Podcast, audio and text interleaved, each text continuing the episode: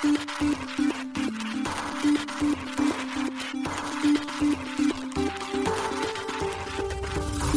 しい経済ニュース。この番組では現当社のメディア新しい経済が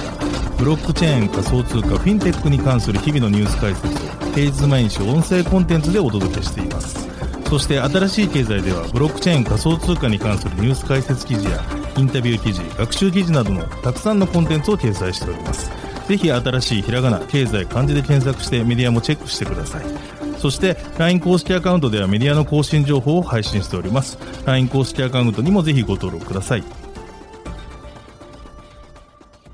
この番組は株式会社フィナンシェの提供でお送りします。フィナンシェはスポーツチームやエンタメプロジェクト、DAO などのトークンを購入して支援ができる新しいクラウドファンディングサービスです。サッカー J リーグ、野球、バスケなどのプロスポーツチームをはじめ、映画やアイドル、インフルエンサーなど100以上のプロジェクトのトークンがフィナンシェで購入できます。さらにトークン購入者はプロジェクトに応じたキャンペーン参加や NFT などの特典も。ぜひ iOS や Android でフィナンシェのスマホアプリを入れて新たな応援体験を味わってください。あなたの夢がみんなの財産になるフィナンシェ。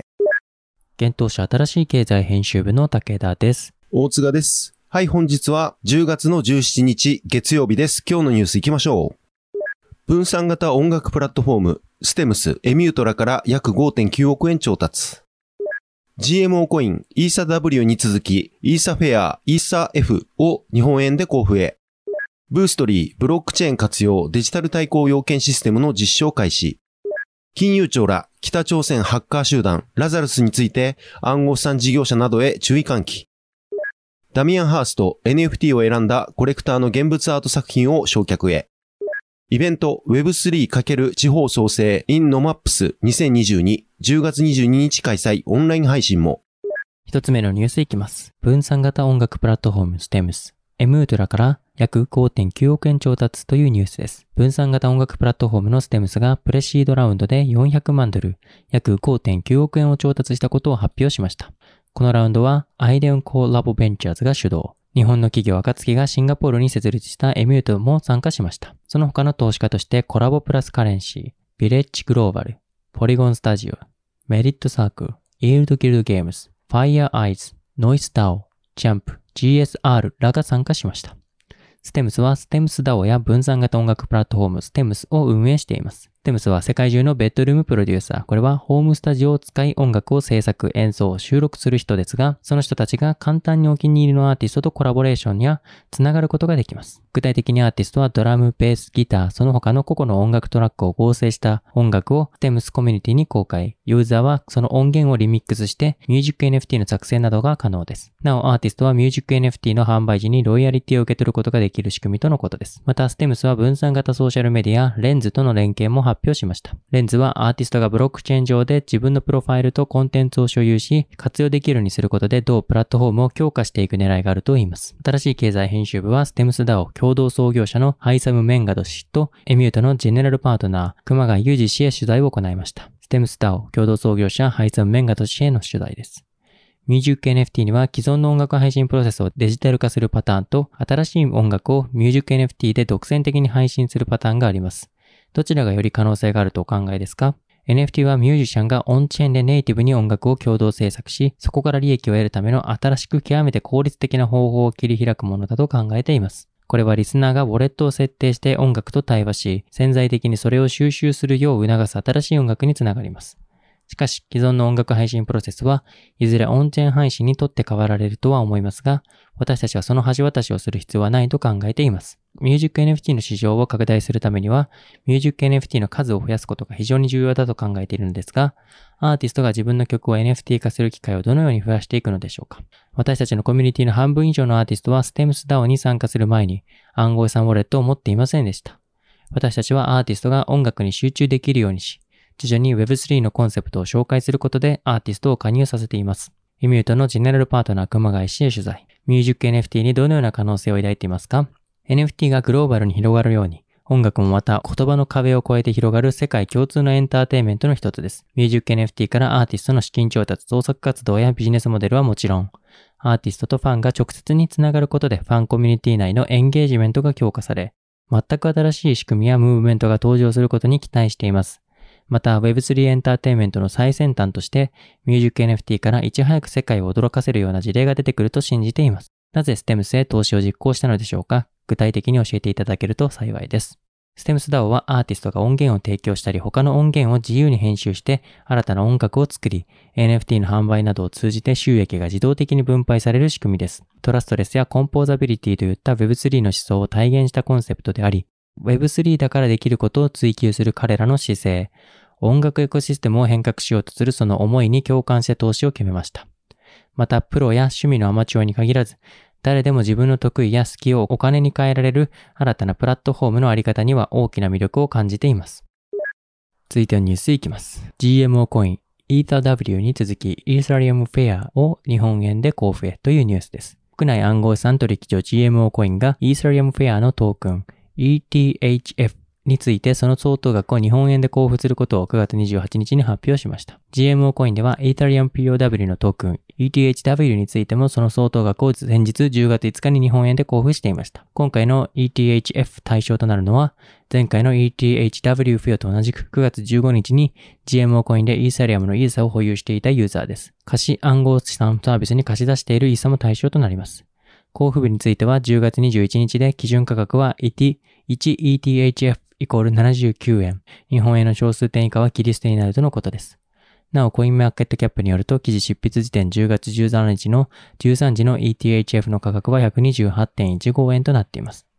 イーサリアムフェアは9月15日に実行されたイーサリアムメインネットの大型アップグレード、マージ後に発生したブロックチェーンです。マージによりイーサリアムのコンセンサスアルゴリズムが POW から POS に移行し、残存した POW チェーンが分岐され、イーサリアムフェア及びイーサリアム POW が始動しました。イーサリアム W とイーサ F は、これらブロックチェーンがローンチしたことにより、イーサリアム保有者に対し、保有イーサと同数の各トークンがエアドロップされていました。なお、イーサリアム POW が9月15日に稼働開始したのに対し、イーサリアムフェアは9月26日にメインネットローンチしています。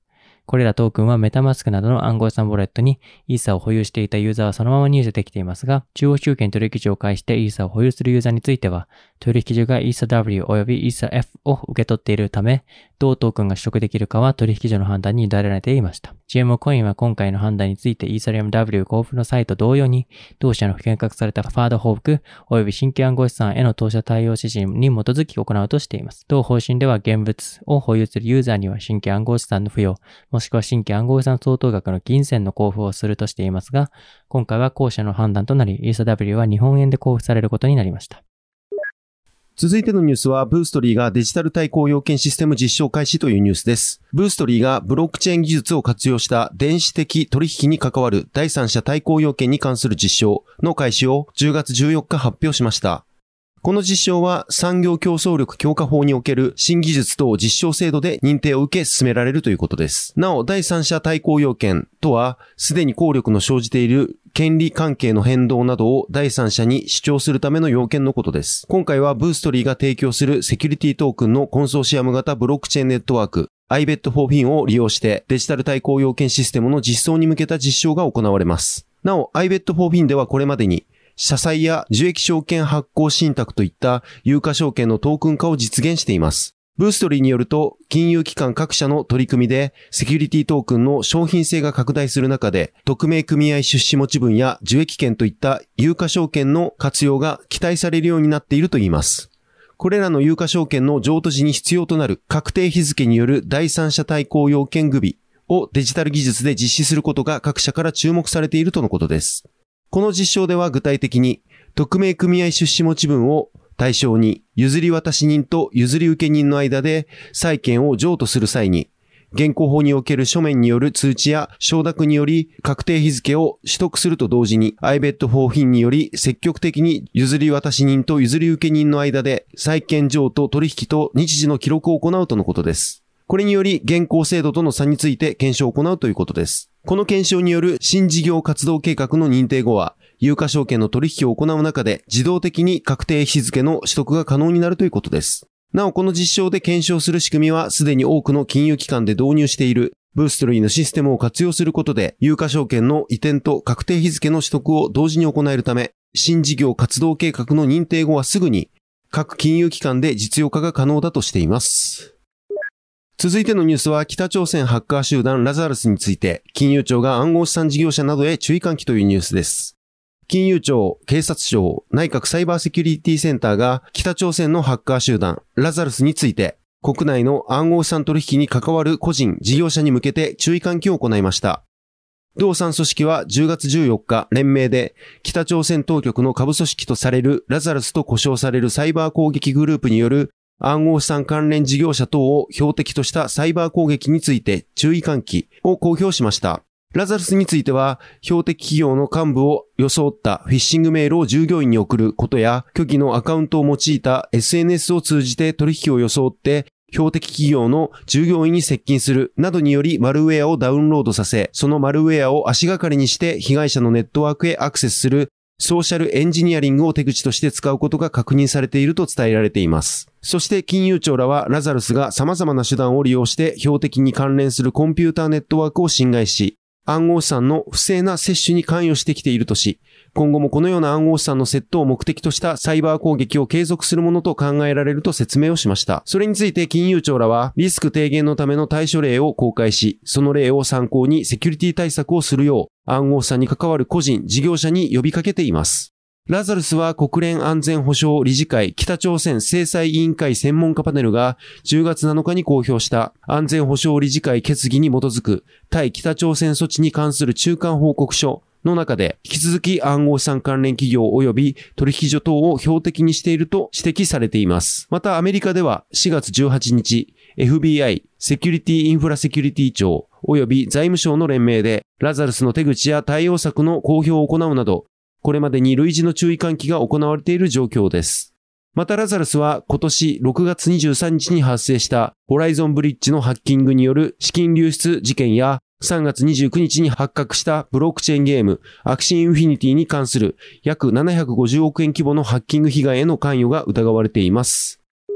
続いてはニュースいきます。ダミアン・ハースト NFT を選んだコレクターの現物アート作品を焼却へというニュースです。イギリスの現代アーティストであるダミアン・ハーストが10月11日に自身のアートワーク数百点の焼却を開始しました。一部のコレクターがデジタル画像を表す NFT を現物作品の代わりに保管することを選んだためです。1990年代のヤングブリティッシュアーティスト、シーンで名声を得た同志は2021年7月に初の NFT コレクション The Currency カラフルなスポットを描いた1万点のオリジナル作品に対応する1万点の NFT を発表しました。このコレクションのコレクターは、この2000ドル、約29.7万円で販売された NFT を保持するか現物のアートワークと交換するかを選択しなければなりませんでした。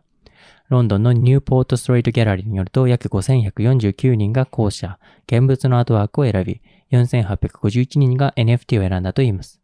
また同社によると交換されなかった NFT のアートワークは破棄され、逆にアートワークへと交換した場合は NFT が処分されるとのことです。ハースト氏は10月10日自身のインスタグラムにて、翌日の11日に1000点の作品を燃やすと告知しました。このイベントはライブストリーミングされました。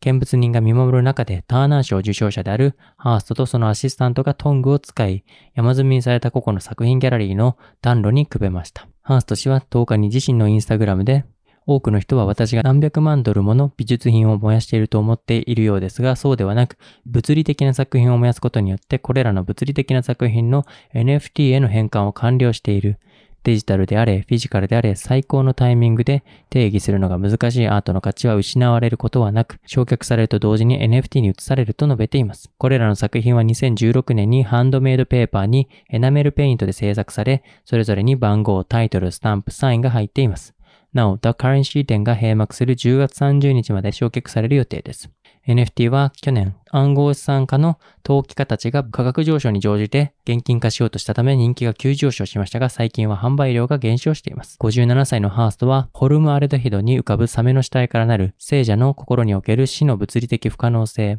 The Physical Impossibility of Death in the Mind of Summer Living や、二股に分かれた牛と子牛からなる母と子の分割、Mother and Child Divided など分裂的な作品で知られています。またスポットペインティングや18世紀の人間の頭蓋骨にダイヤモンドを散りばめたプラチナキャスト、神の愛のために For the Love of God なども有名です。同志は作品を燃やした感想を聞かれ、いい気分だ、思っていたよりいいとコメントしています。イベント Web3× 地方創生 in NoMaps 2022 10月22日開催オンライン配信もというニュースです。Web3 と地方創生をテーマとしたカンファレンス Web3× 地方創生 in NoMaps 2022が10月22日に開催されます。10月19日から23日まで札幌で開催の NoMaps 2022内の Web3 に特化した企画です。このカンファレンスは22日13時から18時、札幌市のコワーキングエゾハブで開催されます。主催はブロックチェーン戦略政策研究所 BSPI と NoMaps 実行委員会です。このカンファレンスでは思想としての Web3、政策としての Web3、コミュニティツールとしての Web3、金融で後押しする Web3 といったテーマが設けられています。そのテーマに沿って以下の4つのセッションが開催されます。セッション1、なぜ Web3 で地方創生なのか根源から思考する。Web3 と地方創生の掛け合わせが昨今よくニュースになっています。Web3 の技術が地方創生の現場及び住民に対するサービスを展開した際に、どのような恩恵があるのか、または自治体としてどのような利便性及び展開が考えられるのか、山越の錦鯉プロジェクトや余市町のふるさと納税返礼品としての NFT のプロジェクト、そして地方にコミュニティ運営としての DAO 利用についての実例を紹介しながら Web3× 地方創生の可能性とその根源になっている思想について深くトークセッションしてみます。セッションについてです。セッション1はなぜ Web3 で地方創生なのか根源から思考する。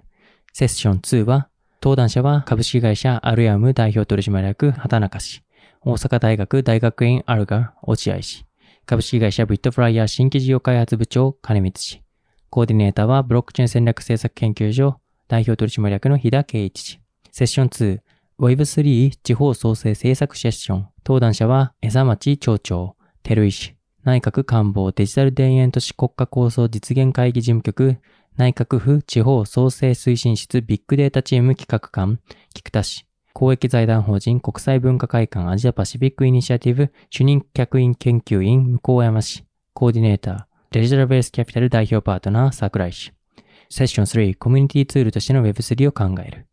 登壇者、サナジー代表取締役、菊池氏。SBI NFT セールススペシャリスト SBI VC トレード経営企画部竹森氏。ガイアックス西村氏。コーディネーター NYAW CEO 山峰氏。Web3 と金融と地方創生と。セッション4。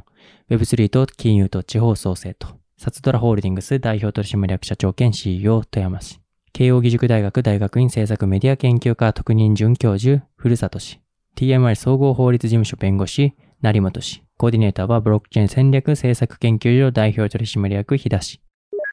はい、本日のニュースは以上となります。このように私たち新しい経済編集部では、ブロックチェーン暗号資産に関するニュースを平日毎日ラジオで配信をしております。本日ご紹介したニュースはすべてサイトの方に上がっております。ぜひサイトの方も見に来てください。新しいひらがな、経済、漢字で検索して見に来ていただければと思います。それでは本日はありがとうございました。ありがとうございました。